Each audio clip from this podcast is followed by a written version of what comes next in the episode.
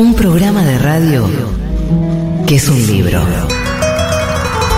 Que es muchos, libros. Una conversación polifónica. Un Aleph y un carnaval. La pequeña voz del mundo que suena detrás del ruido. Un libro que es un programa de radio que es un libro. Tómalo en tus manos. Abrilo, olelo. Sentí, sentí sus páginas. Y prepárate para el mejor de los viajes. Juan Francisco Gentile y Eugenia Sicabo te dan la bienvenida a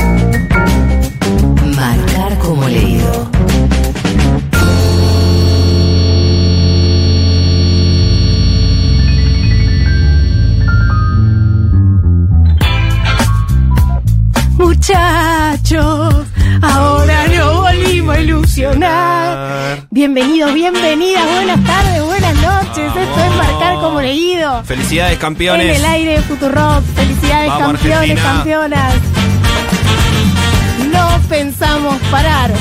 No se puede parar. No se puede Esta parar. musiquita está en nuestra mente en loop y seguirá en loop, imagino, mínimo semanas, meses tal vez. Años. Faltan cuatro añitos para el mundial.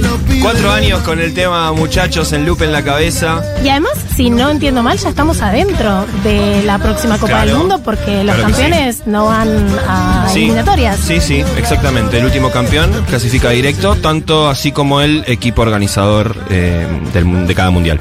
Y este es el último programa del año de Sí. Marcar como leído. Último marcar como leído del 2022, año que lo vio nacer a este hermoso programa. Año que lo vio nacer, pero no terminar.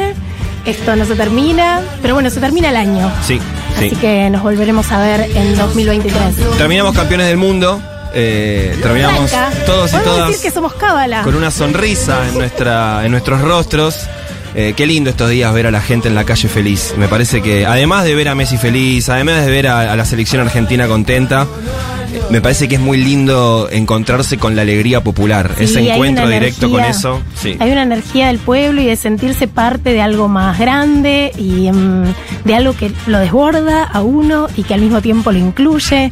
Es una alegría, es un carnaval. Hoy pensaba de verdad Sí. en un texto de Bastín Sí, sí, que analiza el carnaval y digo, bueno, se suspenden las certezas. Las jerarquías. Se suspenden las jerarquías, se suspenden las grietas por algún momento. O sea, no es que deje de existir la lucha de clases, eso continúa, pero por un momento Sí, sí. se suspende. Sí, claro, lo alto y lo bajo se subvierte, aquello que generalmente está relegado y es popular y es escondido, le da vergüenza a quienes manejan los hilos de este mundo, bueno, aparece en primer plano, protagonista, como fue en estos días el pueblo argentino que salió a festejar. Yo te propongo que eh, lo festejemos con un brindis, con el vermut de nuestros amigos de la Fuerza. Que nos acompañaron todo el año. Muchas Sí, gracias sí. a Martín y a la gente de la Fuerza. muy muy eh, atentos con este programa que nos, nos, nos envían nuestro, nuestra sustancia todos los meses religiosamente Una primero de cada mes nos llega el vermú de la fuerza y ahora vamos a probar uno nuevo que es el vermú sideral que lo acaban de sacar Que tiene una Eh, botella con estrellitas que es una hermosa. belleza. La- las botellas de la fuerza además son esas botellas que quedan muy lindas para traer agua después en la heladera son como muy bonitas eh, engalanan cualquier heladera y además hacen tienen corchos lindos que hacen eh, sonidos como este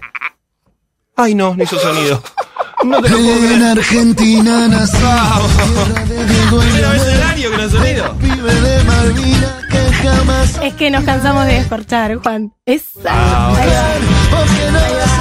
Pásame tu vaso, Euge, porque esto no, esto tiene que continuar con Esto los es vasos radio llenos. verdad, esto es sí, radio sí, sí, verdad. claro que sí.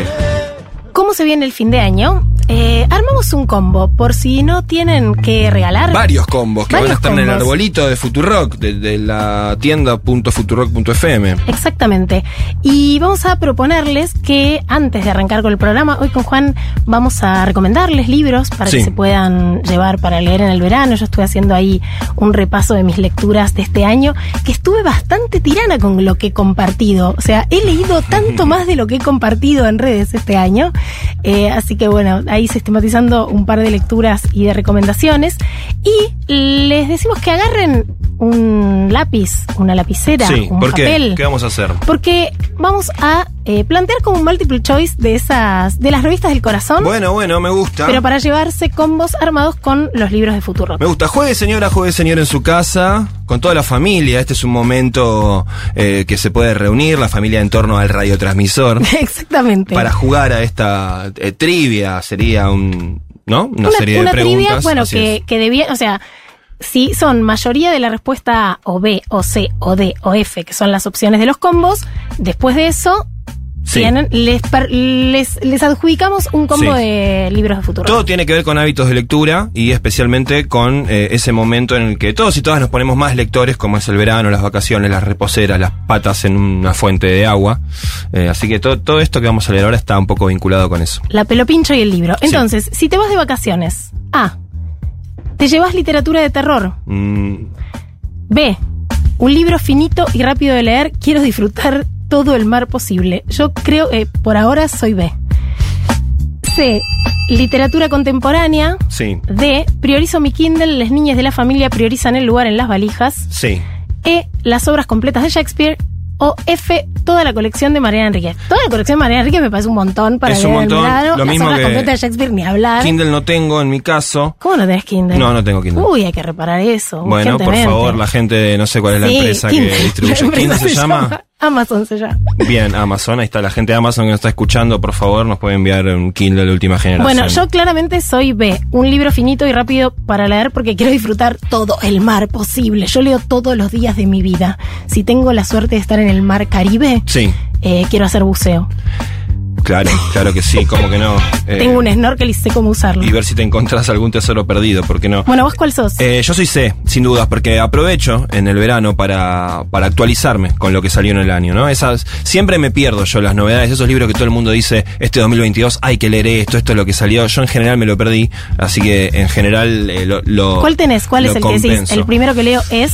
Ah, mirá, mirá, tengo por ejemplo em, Klaus y Lucas, lo tengo ahí. Es una de mis recomendaciones, no Sí. Hablamos antes del programa. Hemos, hemos hablado de este libro y lo tengo ahí anotado desde que lo recomendaste vos y lo han recomendado otras personas que sigo y confío en su criterio eh, para leer, así que creo que ese va a ser el primero. No sé si es desde el 2022, eh, pero hubo una edición que este año circuló mucho, se recomendó un Sí, montón. porque están las tres novelas. Ahí está. Fueron editadas las, las novelas en separado y la que se llama Klaus y Lucas tiene las tres y es un rompecocos. Voy sí. por ahí. Va- anda por ahí. Yo para mí. Creo que el que tengo que leer primero es Poeta Chileno de Zambra. También es un pendiente mío, lo me tengo gusta anotado. Todo lo de Zambra, todo el mundo me habló súper bien. Me hablaron muy bien de la primera parte de la novela y no así de la segunda. Entonces, cuando ya es más específico, más ganas me da de leerlo porque ahora quiero tener mi opinión al respecto. Perfecto. Bueno, entonces, primera, yo soy eh, B y Yo vos sos C. Así es. Segunda, ¿qué frase subrayarías? A. Somos lo que hacemos con lo que hicieron de nosotros, Jean-Paul Sartre. B. Que la libertad sea nuestra propia sustancia, Simón de Beauvoir. C. Tengo unas ganas de trabajar, pero me las aguanto, Don Ramón. D. Todos los grandes fueron niños alguna vez, pero solo unos pocos lo recuerdan, El Principito. E. Porque siempre va a faltar la victoria definitiva mientras haya un pobre en la patria, Cristina Fernández de Kirchner. F. Ceder en las palabras es ceder en el deseo, Elizabeth Dual. Eh, mira, yo voy a tener que repetir la C y mm, eh, engalanar a nuestro querido Don Ramón. Eh, porque sí, tengo unas ganas de trabajar, pero me las voy a aguantar, la verdad, en este verano. Bien, yo creo que voy a ir con Simone de Beauvoir porque es una de mis autoras favoritas y que la libertad sea mi propia sustancia, así que soy B. Perfecto. Tercera, ¿Cómo mirás sigue? tu biblioteca y decís, A, uff, esto necesita un refresh. B, ay, qué linda mi biblioteca, parece un arco iris. C, mm, no puedo tener los géneros desordenados. Chao. D, claramente tengo que reclamarle a mis hijas mi lugar en la biblioteca. Yo no soy D porque siempre involucra a hijes y yo no tengo hijes. Así Bien, que yo perfecto. claramente no voy a hacer el combo D, no sé qué le adjudican a la gente con hijes, pero Bien. no voy a estar en ese clan. E, los de allá son los que no leí. F, si yo supiera dónde dejé ese libro. Yo voy con la F, UG, realmente porque soy, soy esa persona, ya lo hemos conversado Qué en este distintos que programa. somos en hábitos de lectores, me vuelvo Total, loca. total. Yo sé exactamente dónde está No, cada uno de Yo los soy muy 7000 desordenado. volúmenes. Muy desordenado. Y la última vez que me mudé, además, em, la ordené como pude. Cuando desembalé, fue todo por orden de llegada. No. Juan, me hace daño, me hace mucho Eh, daño. bueno. O sea, tengo que ir a tu... ¿Te puedo ir a ordenar la biblioteca? Eh, bueno, dale, me parece bien. Me ¿Te parece un buen plan. O sea, yo te pongo no mis criterios de orden. El criterio que más te guste. Los vas a Eh, encontrar para siempre. lo- eh, me, me parece un gran plan. O disfrutás de no encontrar porque al no encontrar encontrás. chan. Bueno, sí, también me pasa eso, que voy a buscar un libro y termino encontrando otros. Eh, Porque en la deriva, sí. ¿viste? Cuando uno tiene ordenado la biblioteca, también reencontrás Te diría, que querida compañera Eugenia, que en la deriva uno encuentra las mejores cosas en la vida. nos aferramos a eso. Bueno, yo soy. José Naroski. Yo soy B, yo soy B porque qué linda mi biblioteca. No sé si parece un arcoíris, pero mi biblioteca es preciosa. O sea, voy a ser como. Sí. Voy a babear. Bueno, por sos mi muy fetichista vos con tus libros y con tu biblioteca. Mi biblioteca es lo más. Bien, eh, continuamos. Continuamos. Quedan dos. Sí. ¿Prestás los libros? A. Ni locos, son todos míos, míos, míos, mísimos. B. mm, medio que sí y que no. Puedo prestar algunos que sé que no voy a necesitar. Yo esa soy, ya lo digo. B. Porque puedo prestar solo los que sé que no bueno, voy a leer. continuamos en la línea TOC. Eh, C. Re, obvio. La lectura tiene que compartirse. D. No me queda otra, me lo sacan sin enterarme. E. Como era el refrán, el que presta un libro es un idiota y el que lo devuelve es más idiota aún. Mm, yo también puedo ser E, ¿eh? F. Prestar los libros es ser poliamorosos. Yo acá te acompaño en la respuesta B sin dudas porque soy prestador, pero no de cualquier cosa que hay en mi biblioteca y menos de algo que por alguna intuición creo que puedo llegar a necesitar en los días subsiguientes. eh, así que me anoto en mm, medio que sí, medio que no. Bien. Último, ¿en qué lugares lees? A. Todas las opciones son correctas. B. En la cama antes de dormir, si vieras mi mesita de luz. C. Tiene que estar en un ambiente tranquilo, tal vez un poco de música muy bajita. D. En cualquier momentito que tenga disponible y que nadie me moleste. E.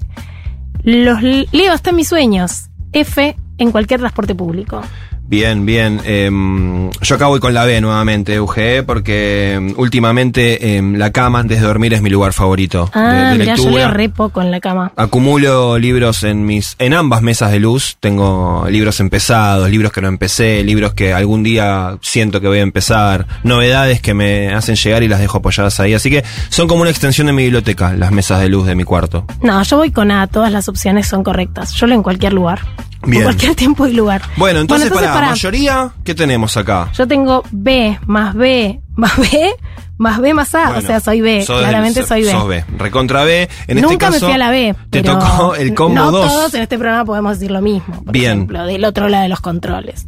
Pero bueno. Se puso, se puso picante. La picante, acá. bueno. puede pasar. Eh, mayoría de B te tocó el combo 2, que está compuesto por Crónicas del Litio, más Nada será como antes, nada será como antes de Sobre Chile, de Juan Elman. Ah, qué bueno. Uno Así de los que- libros que más me gustó de este año de, de lo que publicó Ediciones Futurock. Aprendí Eh, tanto sí. De Chile. Sí, los, le- los leímos hace poco ambos, ¿no? Fueron, Sí. Estuvieron pegaditos en el club de lectura. Bueno, mira, yo tengo, yo tengo un tema acá, me acabo de dar cuenta. eh, son cinco preguntas. eh, tengo C, C, F, B, B. O sea, tengo dos B, dos C y una F. Por lo cual, Penales. esto está, claro, esto está empatado. Tiempo suplementario. Va a tiempo suplementario entre la C y la B, por lo cual voy a aplicar un criterio absolutamente arbitrario. Eh, por ejemplo, mayoría de eh, B y mayoría de C. Y C, C así sabemos porque Es el C para B, mí. claro. Para mí es el C porque es el combo 3 que está compuesto por Mostras del Rock más botella. Chan. Así, Claro. más botella.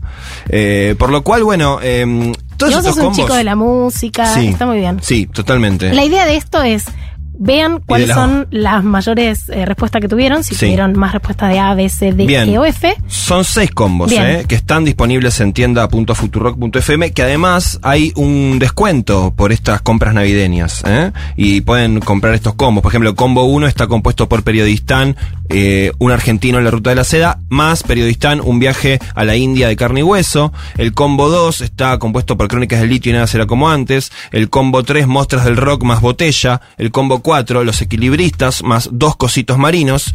El combo 5, La Viuda del Diablo más botella. Y el combo 6, Volver a pensarnos y Eva y las mujeres. Todo esto lo pueden conseguir en tienda.futurock.fm y en el local Sí. de Futurock, en donde pueden pasar y hay un descuento. Y hay tres cuotas sin interés también, ¿eh? En las compras navideñas. La mesa está servida, esto es marcar como leído. Pau.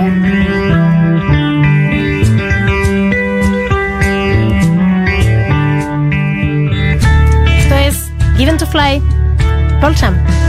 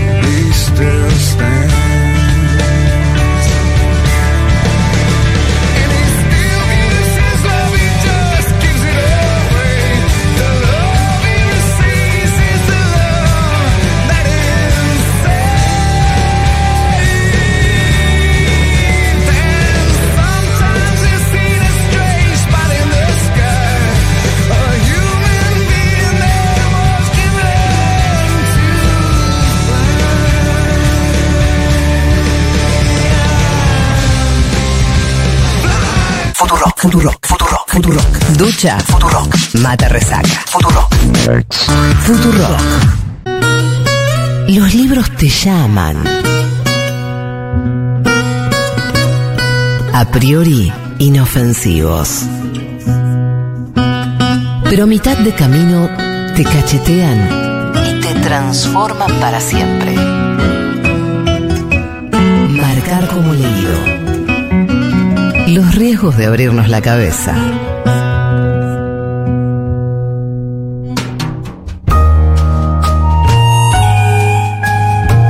Marcar como Leído y gracias a la gente amiga del Grupo Planeta, que les agradecemos también todo este año que nos acompañaron, tenemos para sortear entre los oyentes, antes de que del escritor y poeta cubano Reinaldo Arenas, este testimonio personal, político, que Arenas terminó de escribir a finales de los 90, cuando atravesaba la fase terminal del SIDA. Apenas unos días antes de suicidarse en Nueva York, entregó el manuscrito de este libro. Y Arenas, bueno, fue perseguido en Cuba por ser homosexual, por ser abiertamente disidente al régimen político de Fidel Castro. Y es una novela que narra en primera persona todas sus experiencias en relación a la enfermedad, al exilio, a su niñez en una Cuba rural, muy pobre. Em, bueno, es una primera persona muy potente. Queremos ya darles las coordenadas para que puedan participar del sorteo de la novela. Nos pueden escribir al 1140 66 000 o por Twitter a arroba Futurock con el hashtag marcar como leído y nos cuentan cómo fue la experiencia que tuvieron durante todo este año acompañándonos a Juan y a mí del otro lado, que se ha armado una comunidad Sí. hermosa en Sí. torno a marcar como leído. También, muchísimas gracias. Mira, creo que lo que más me dijeron este año en la calle eh, fue aguante marcar como leído, cómo me gusta el programa, me, me- me lo han hecho saber muchas veces, eh, así que sé que del otro lado hay, hay alegría por la Hay este alegría, hay programa, sí. aguante, hay. Sí. hay interés. Eh, a mí me pasó también, estuve viajando mucho por el país en distintas ferias del libro federales y también me sorprendió ahí la, la escucha federal que Sí, tenemos. Y espero que les haya pasado a quienes nos están escuchando algo parecido a lo que me pasó a mí, que con marcar como leído reconecté con la literatura. Yo hacía años que no venía laburando, venía laburando más en periodismo político. Laburé mucho tiempo como periodista cultural, pero en los últimos años no. Y cuando empezamos a hacer este programa, volví a conectar con la lectura, volví a conectar con eso de meter la cabeza en libros pensando contenidos, pensando preguntas, subrayándolos. Eh, así que espero que eso se haya transmitido también y quienes nos escuchan a partir de este programa también eh, hayan podido reconectar con, con la lectura. Es hermoso el mundo libro, convidar lecturas y acercar un poco de eso que nos pasa cuando algo nos conmueve y no podés salir de ahí. Además, no es solo el, el momento de la lectura, hay cosas que imprimen a otro nivel cuando uno lee Sí. y te acompañan eh, a lo largo de la vida. O sea, como que se te sobreimprime en la realidad eso que leíste Sí. y entonces cambia el sentido de lo que estás viviendo porque antes lo leíste. O porque hay una educación sentimental Sí. en los libros. Sí. Y bueno, cuando metemos esos goles de media cancha, para mí es como. ¡Ah! Es, es una alegría hermosa. Sucede la hermosa magia. que suceda la magia y que algo de lo que a mí me conmovió llegue del otro lado. Así que cuéntenos cuál es su experiencia con la lectura, qué piensan llevarse para leer en las vacaciones. Ahora en un ratito nomás vamos a estar hablando con Juan de algunos títulos para recomendarles. Nos pueden dejar sus mensajes al 11 40 66 000 y van a estar participando por Antes que anochezca, la novela de Reinaldo Arenas. Leyendo con pausas o de un tirón. De a varios a la vez o haciendo foco en un solo libro. En marcar como leído, todas las técnicas son válidas.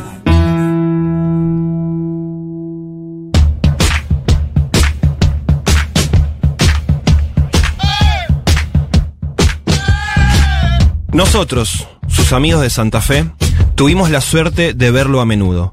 A veces era él quien cruzaba el río con un bolso cargado de libros, manuscritos, tabaco y anfetaminas para aumentar su lucidez y su energía y aprovechar más las horas del trabajo. Y pronto nos juntábamos en algún lado, en lo de Hugo Gola, en el motel de Mario Medina, o en mi propia casa, en Colastiné, alrededor de un asado y un poco de vino, quedándonos a conversar el día entero, la noche entera, la madrugada. Otras veces éramos nosotros los que cruzábamos a Paraná. Tomábamos la lancha temprano, un poco después de mediodía, y a eso de las 3 ya estábamos subiendo la barranca en la siesta soleada, y al cruzar la calle ancha y curva que se abría frente a su casa, divisando a Juan a través de la ventana de su despacho desde el que en una banqueta en la que se sentaba a leer, no necesitaba más que levantar la cabeza para contemplar de tanto en tanto el gran río que corría a los pies de la barranca.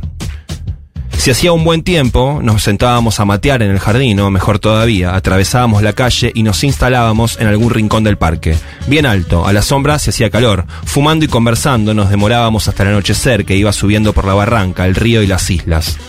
Luego bajábamos a alguna de las parrillas del puerto y Juan, después de comer, por tarde que fuese, nos acompañaba hasta la lancha, a la que casi siempre llegábamos corriendo porque era la última y solo esperaban que sacáramos los pasajes y saltáramos a bordo para retirar la planchada. Adormilados de vino y de fatiga, nos balanceábamos con la lancha que se balanceaba en el río de medianoche, contentos de haber salvado un día, y la vida entera quizás, si, si juzgo por la alegría intacta que me visita hoy, casi 30 años más tarde, mientras escribo estas páginas. Para la poesía de Juan el paisaje es enigma y belleza, pretexto para preguntas y no para ex- ex- exclamaciones. Fragmento del cosmos por el que la palabra avanza sutil y delicada, adivinando en cada rastro o vestigio, aún en los más diminutos, la gracia misteriosa de la materia. Esto escribió Juan José Saer sobre su amigo Juan L. Ortiz, nuestro poeta federal de hoy. Vamos a leer un par de poemas de Juan L. Tarde. El mundo es un pensamiento realizado de la luz, un pensamiento dichoso. De la beatitud el mundo ha brotado, ha salido del éxtasis, de la dicha, llenos de sí esta tarde, infinita, infinita, con árboles y con pájaros de infancia. ¿De qué infancia? ¿De qué sueño de infancia? Y vamos a leer un poema que le escribió a su provincia natal, a Entre Ríos, que dice, es tan clara tu luz como una inocencia, toda temblorosa y azul. Tu cielo está limpio de humo, de chimeneas, curvado en una alta paz de agua suspensa. Y tus ciudades blancas, modestas, casi tímidas, ríen su aseo rutilante entre las alboredas. No hay en tu tierra gracias sorprendentes de líneas, apenas si una suave melodía de curvas, pero tiene ella un encanto de mujer, de sencilla de agreste belleza, vestida de un silencio verde y feliz de campo, toda húmeda de una alegría de arroyos, con una cabellera densa de árboles libres.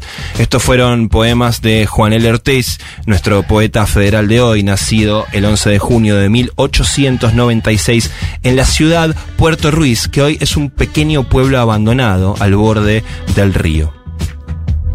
Marcar como leído. Futuro. Gentile y Chicago. Martes, de 20 a 21. Futuro.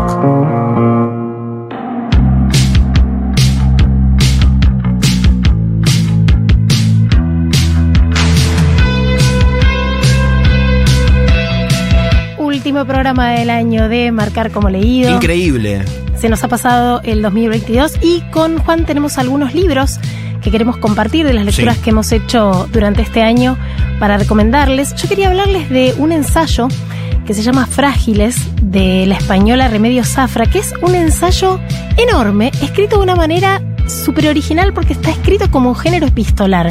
Son cartas Sí. imaginarias que le manda a una persona, Remedios Zafra, y lo que plantea este libro es pensar el entusiasmo que generan los trabajos creativos en donde se juega una firma, un nombre, algo más que ese resultado final. Sí. Y cómo la lógica capitalista se aprovecha de ese entusiasmo para básicamente no pagarlos o cada vez pagarlos menos.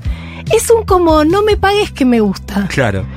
Y está tan bien analizado y yo creo que cualquiera que se dedique a cuestiones que tienen que ver con, bueno, la música, el teatro, Sí. las ideas, los libros, digo, todos esos trabajitos de tengo algo para proponerte, Sí. che, ¿y cuántos son los honorarios? Bueno, Nada. no, te etiquetamos en redes. Te etiquetamos en Hacemos redes. unas historias, ¿no, amigo? Exactamente, Eh, hay algo con las ahí historias no pagamos las cuentas. de cómo se rentabiliza la pasión vanidosa de quienes se dedican a estas cuestiones, que en general tienen alta visibilidad en redes, que eh, Bourdieu diría que tienen un alto capital simbólico, pero ningún capital Sí, económico. claro. Algo de esto también dijo Guillermo Sacomano en el discurso inaugural de la Feria del Libro de Sí. 2022, en donde dijo, bueno, eh, el discurso que estaba dando él no pensaban pagárselo. Dijo, yo soy la primera persona que negoció que le paguen este discurso porque me vi yendo a comprar al chino y diciéndole, Sí. te pago la cerveza con prestigio.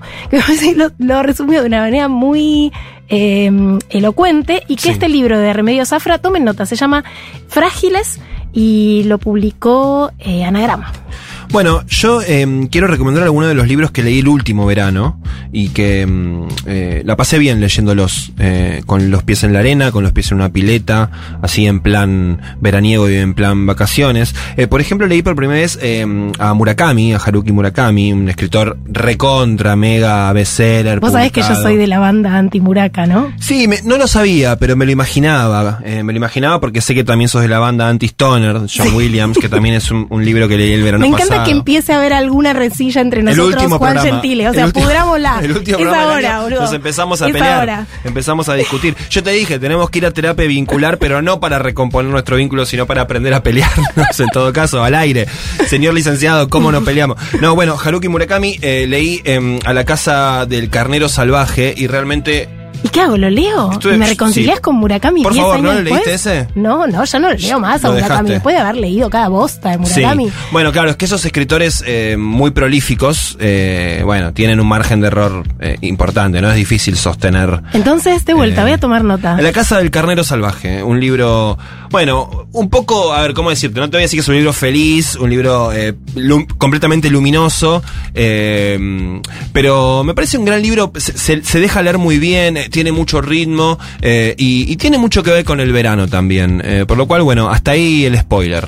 Bien, voy a ir como vos por un libro que leí el verano pasado, porque Sí. me parece un buen criterio, Sí. aquello que disfrutamos eh, en, en esa, en esa estación donde también un poco se suspenden las obligaciones, que es Klaus y Lucas, el que vos vas a leer Bien. este año de Agota Christoph, que son tres novelas.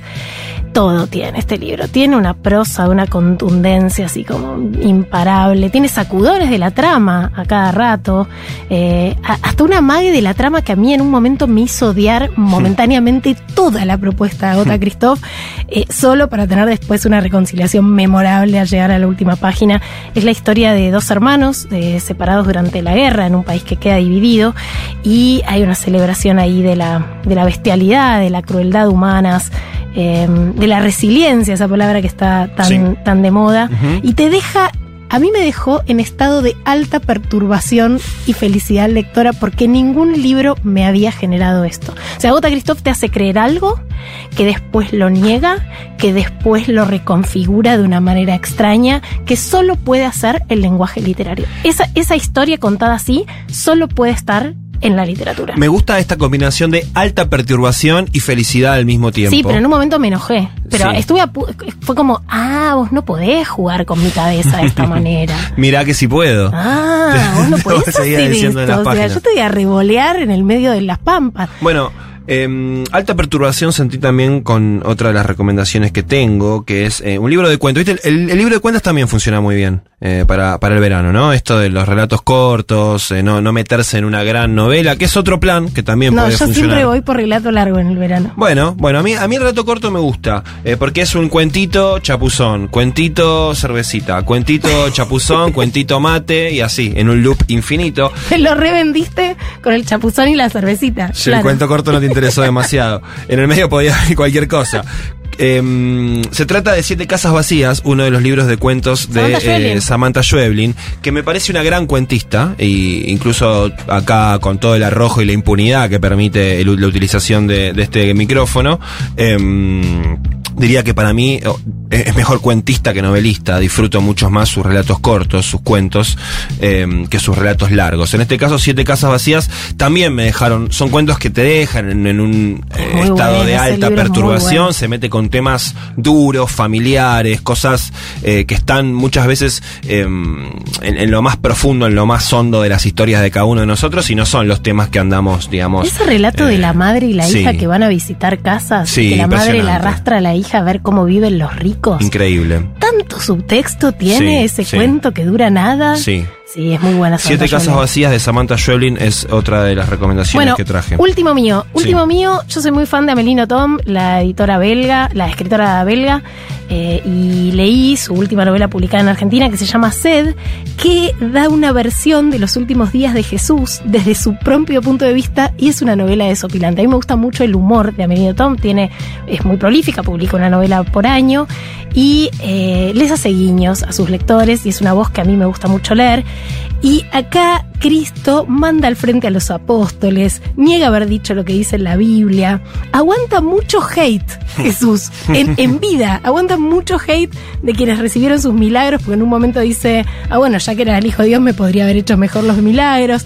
Es una mezcla de humor muy mm, la vida de Brian de los Monty Sí, Python. claro, claro. Eh, y con reflexiones muy densas sobre la existencia, el cuerpo, eh, la capacidad para el placer, para el sufrimiento. Eh, además se llama Sed porque tiene toda una reflexión del deseo y la saciedad y les juro que cuando tengan se tomen un vaso de agua después de leer la novela de Amelino Tom, no lo volvés a percibir de igual modo. La sensación es esa La también. sensación se reconfigura. Eh, alta perturbación sentí también con el último de los libros que voy a recomendar para el verano, en este caso, que también lo leí el verano pasado, que es Ladrilleros, de nuestra querida Selva, Selva Almada, Almada. que me parece también una de las mejores escritoras contemporáneas argentinas, si no está ahí, está en el podio, sin dudas. Y Ladrilleros es mi libro favorito de ella. Me gustan todos los de Selva, pero particularmente Ladrilleros me impactó con mucha fuerza. Son esos libros, y a mí no me pasa mucho eso de leer de un tirón, de sentarme y prácticamente en una tarde dos eh, liquidar un libro. Yo soy un lector un poquito más perezoso, leo 20 páginas, lo sigo a la noche, lo sigo al día siguiente. Con ladrilleros me pasó que no me pude desenganchar. Eh, también tiene que ver, ¿no? Con temas familiares, con las masculinidades, con lo que se juega, ¿no? Entre padres, hijos, hermanos, cómo, cómo las niñeces se van construyendo de una manera y después el devenir de la vida eh, genera otro tipo de experiencias, posibilita otro tipo de experiencias eh, que bueno, que tal vez no son las que, las que habitualmente o hege- hegemónicamente se suelen mostrar o se suelen eh, percibir. También, bueno, selva con sus eh, climas em, que para mí son veraniegos. Yo en los libros de Selva Almada Hace calor en los libros de Selva Almada. En los libros de Selva hace calor, en los libros de Selva se toma cerveza, eh, se transpira, eh, hay ríos, em, hay tierra, hay sequedad por momentos. em, y me parece que son, son libros que están ambientados en verano. También, bueno, tiene esa cosa litoraleña, ¿no? Selva, eh, de alguna manera estamos viviendo en ese, en ese clima del litoral, de los ríos y demás. Eh, me parece particularmente Ladrilleros una gran novela para, para leer en el verano. ¿Sabes que es la primera novela de Selva, aunque fue la segunda que publicó? Primero Sí. le publicaron El viento que arrasa, pero ella ya tenía escrita la de Mirá, Ladrilleros. mirá, me parece la mejor, sin es dudas. muy buena. Sí, es sí, muy sí. buena. Y ahora vamos a cerrar nuestro club de lectura de Sí. diciembre y del año con una entrevista a Roberto Chuit Roganovich. Un libro en el que también hace calor. Hace mucho calor. Eh, así que ya venimos. Queremos leer con otros y otras. ¿Vos por qué página vas? Enmarcar como leído un libro por mes. Este es nuestro club de lectura.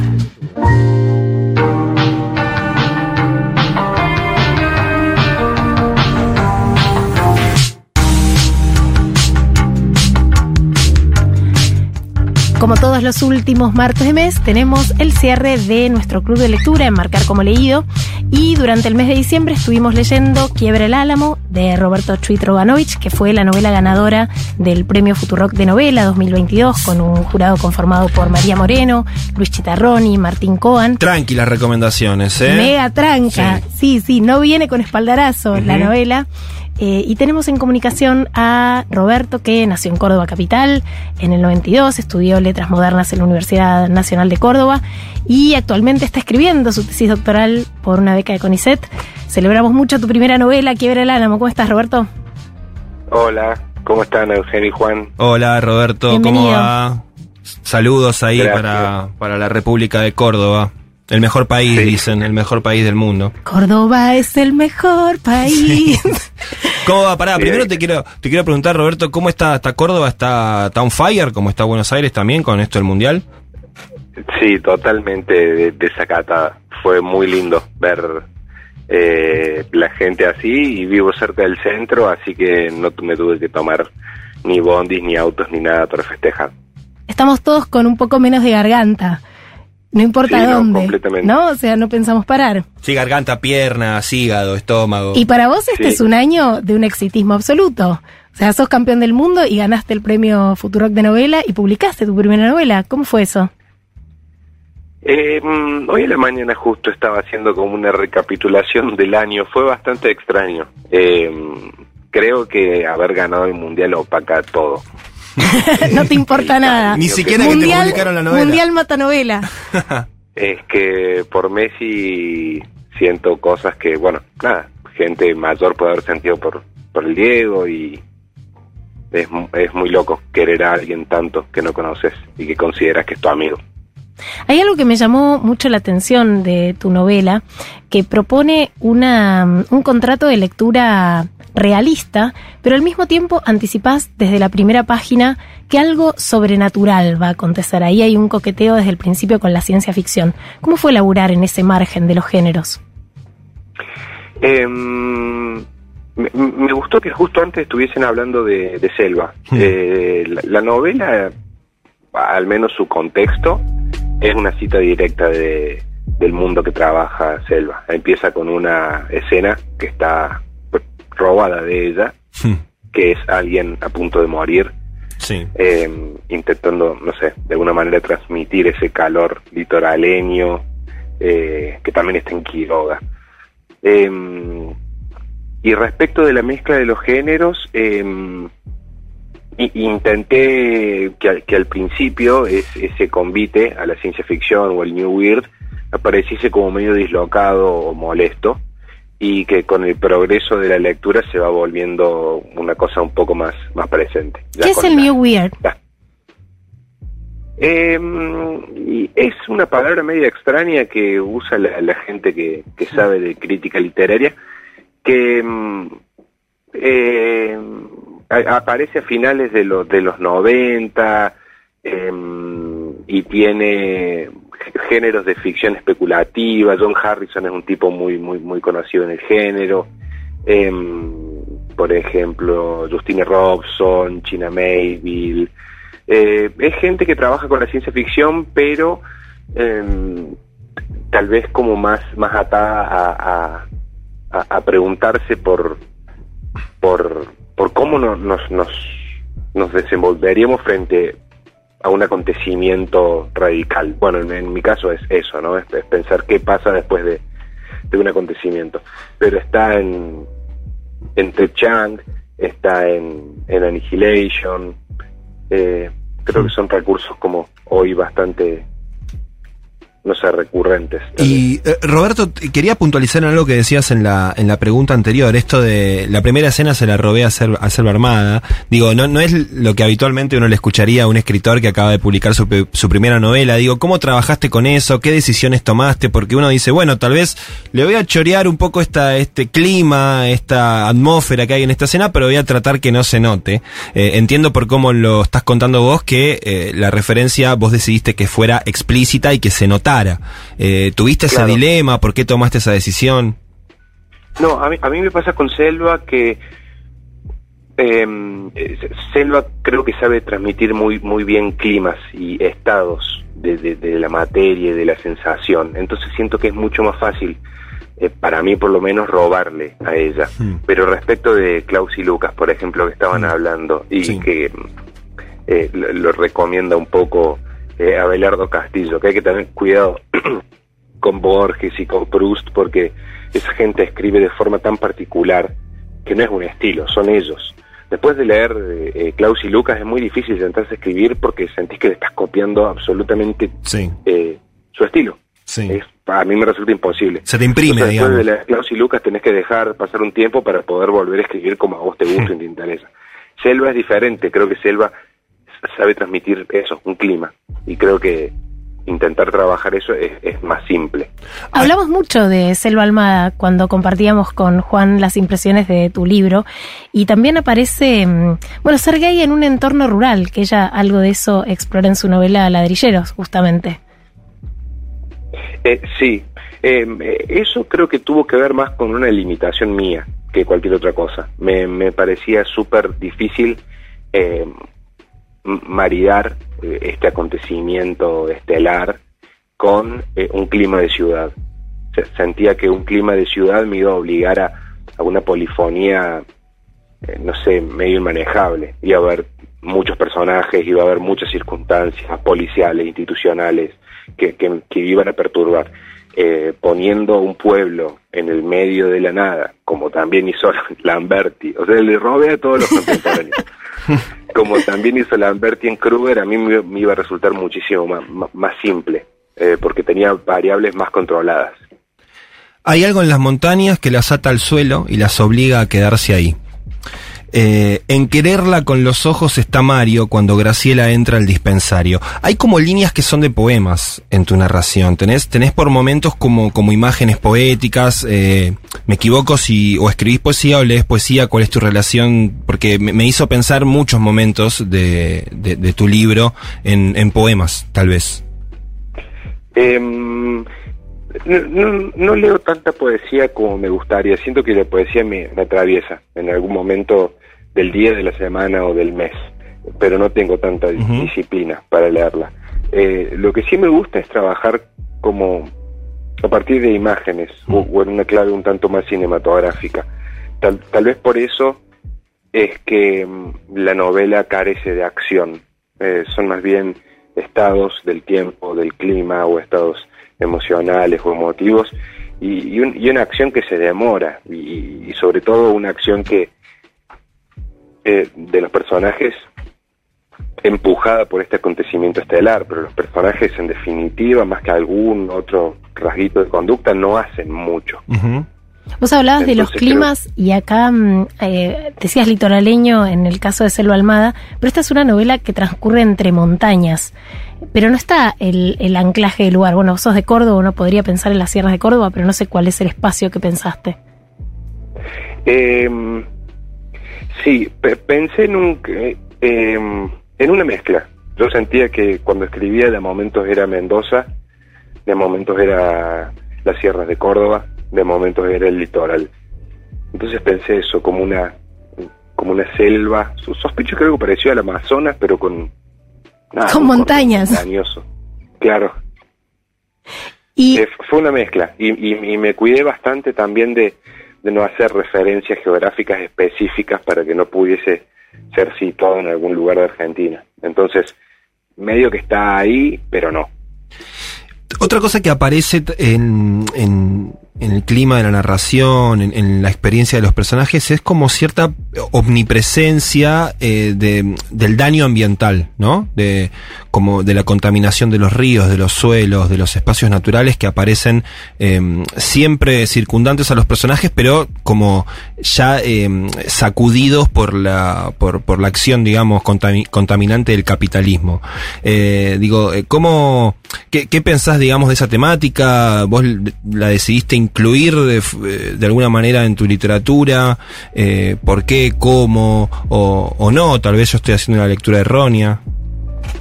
Eh, la verdad es que no lo pensé como tema. Me lo terminaron por decir eh, compañeros y compañeras que, Mm. que leyeron la novela. El- De lo que yo había intentado hablar en algunos espacios de la novela era eh, de un punto en la evolución de la especie humana eh, en la que eh, toda la humanidad se había alejado de cierta forma de, trato con lo natural. Eh, y que ese trato con lo natural, vamos a decir el verdadero o el nuevo, que es el que trae eh, estas piedras, eh, es el nuevo trato a partir del cual se va a regir el, el mundo después de la llegada. Eh, pero no, no pensé en, una, en algo así como una crítica. Y tampoco pensé en, en como una promesa de regreso, una forma más, más arcaica del trato con la naturaleza, no, tampoco. Pensé que las piedras llegan y reformulan absolutamente eh, todo eh, en la dinámica y bueno, hay una nueva forma de especie humana, hay una nueva forma de mundo y las plantas empiezan a actuar diferente, etcétera. ¿Sos muy lector de ciencia ficción?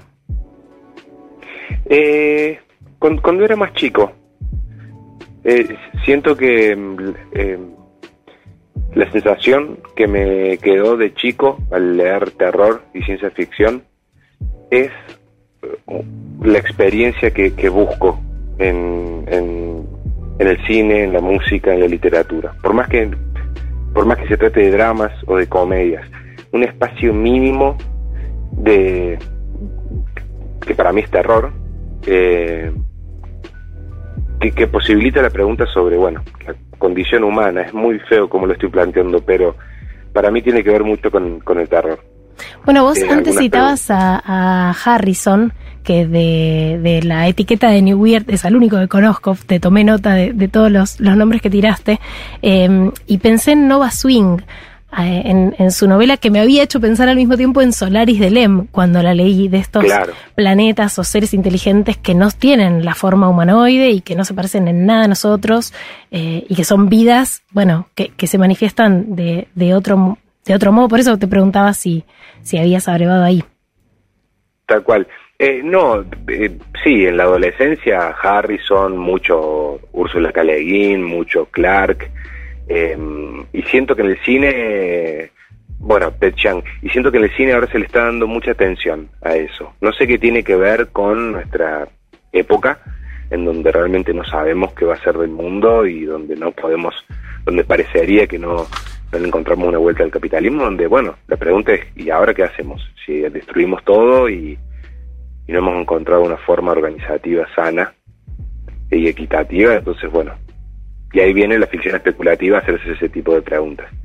Em, si, si tuviese que recomendar algo, eh, podría recomendar El problema de los tres cuerpos, que es una novela de Liu Cixin, que bueno, trabaja también sobre eso. a mí me Primera vez que escucho mucho. el autor y el título. Eh, contanos todo. Que estamos en Eh, plan de recomendar para leer en el verano. Además de que les recomendamos eh, con ahínco que lean Quiebre el Álamo, que es una novelaza. Felicitaciones. Digo, por el premio, te sobran las credenciales. Ya supongo que hablaste con, con los jurados y demás. Eh, Sí, un espaldarazo hermoso tu, tu novela. Eh, pero dale, recomiende nomás. Eh, bueno, eh, recomendaría una película que pueden ver que se llama Annihilation, em, que la dirigió eh, Alex Garland. La recomiendo muchísimo. Annihilation, el mismo bien. director de Ex Machina. Em, después recomendaría, bueno, em, Arrival, que es una peli de Denis Villeneuve, que está basada en un cuento de Ted Chiang que se llama eh, La historia de tu vida eh, donde también casualmente hay una llegada de unos objetos y la protagonista es una lingüista que intenta comunicarse con estos nuevos seres. Y la novela de la que hablé, no sé si para el verano, porque es, eh, Es muy densa, son, decís. son tres tomos y es bastante larga, es eh, El problema de los tres cuerpos, de Liu Cixin. Impecable. Eh, Liu, L-I-U, y el apellido es C-I-X-I-N. Tomamos nota. Muchísimas gracias por sumarte al programa. Un placer. Gracias, eh, abrazo grande. Y Gracias. saludos a Córdoba, que no pare la manija. Bueno. Abrazo. Gracias. Abrazo a ustedes.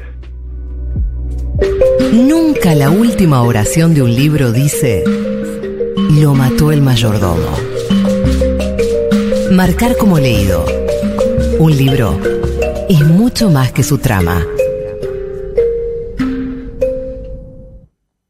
John Eus con su miserable extravagancia, Duvet de la Tour con su astucia de Normando y todo lo demás, los misteriosos antepasados que me han dado un átomo de sí mismos para continuar con mi padre y mi madre, ¿llegarán a entenderse con mi querido provinciano, rudo y valiente Nelson?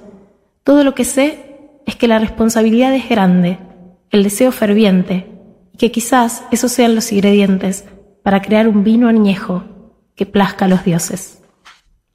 Ese es el final de Anhelo de Raíces de May Sarton, publicado por Gallonero.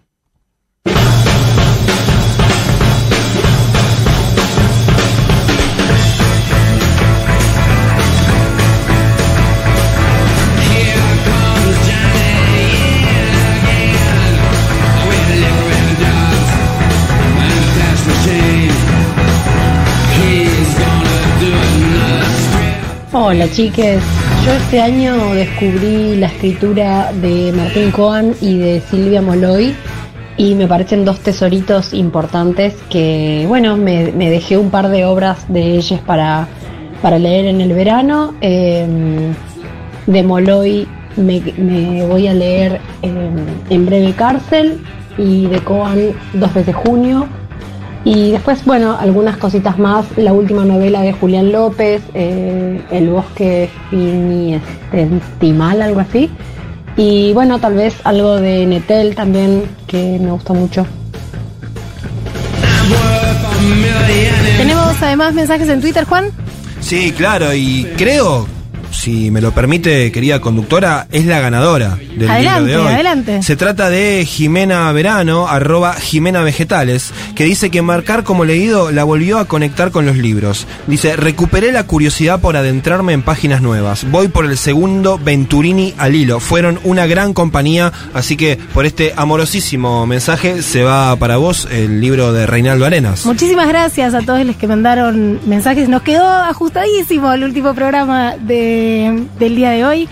Estuvimos en la producción y coordinación de aire Paula Rojo, Paula Artiuk, en los controles, la operación técnica y la puesta en el aire, Leila Gamba en la coordinación de ediciones Futurock. Mi nombre es Eugenia Sicabo y el de mi compañero. Mi nombre es Juan Francisco Gentile y dale campeón. Dale, campeón, dale campeón, dale campeón.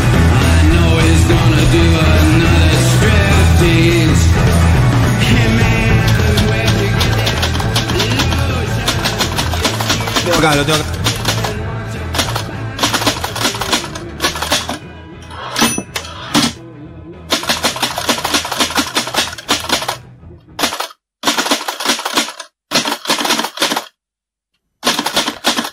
Este programa de Marcar como leído se terminó de imprimir en los estudios de Futurock en diciembre de 2022 en letra Candela, diseñada por el tipógrafo español Joan Alegret. Marcar como leído. Futurock.